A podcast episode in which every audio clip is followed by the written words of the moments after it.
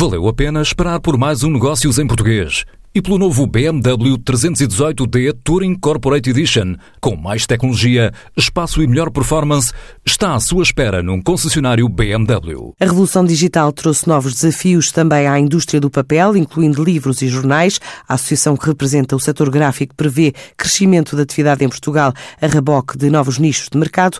É uma área de atividade que gera 5,2 mil milhões de euros de volume de negócios anuais, ou seja, tem um peso superior a 5% na economia. Procura procura mercados no exterior, tendo nos planos a três anos a aposta na formação e num estudo sobre o setor, de acordo com Lopes de Castro, o líder da Apigraf. Nós temos um plano muito interessante de formação para tentar responder a uma lacuna que o mercado tem na área da formação de técnicos, principalmente do nosso setor. Estamos a fazer um estudo com uma universidade em Lisboa de carreiras e profissões para podermos estar mais habilitados numa conversa que temos de ter regularmente a nível sindical sobre contratos coletivos, mas queremos saber que profissões é que já desapareceram, o que é que, que há de novo, é exatamente, o que é que há de novo digital. e qual é a perspectiva para o que é que vai haver de novo também. Eu reconheço que o setor jornal tem sido mais, vamos chamar, causticado por porque há aqui, há aqui questões complicadas. Jornal, revista também.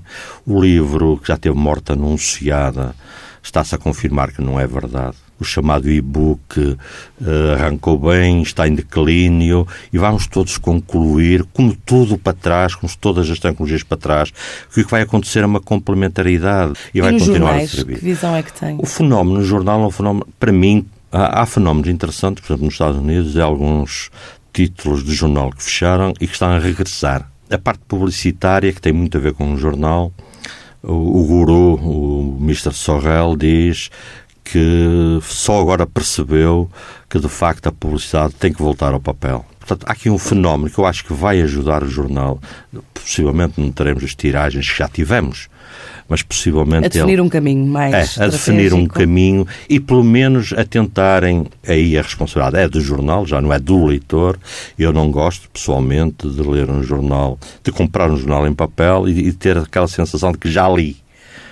Mas quem me forneceu as notícias foi é mesmo jornal, a mesma empresa. Portanto, há aqui um exercício que vai ter que ser feito e que compete aos jornais afinarem o que é que pretendem vender via digital, o que é que pretendem vender fisicamente em papel, porque ainda há mercado para os dois. E quero acreditar que vamos na mesma forma que os livros, que vamos complementar as duas coisas. Portanto, é um setor muito diversificado um, em termos de exportação. Estamos bem, estamos bem que é e de uma forma significa? interessante. Fazemos exportação direta para o mercado americano, para a África, temos uma componente muito interessante para os países, para os palopes principalmente, eh, na embalagem, por exemplo, para Marrocos.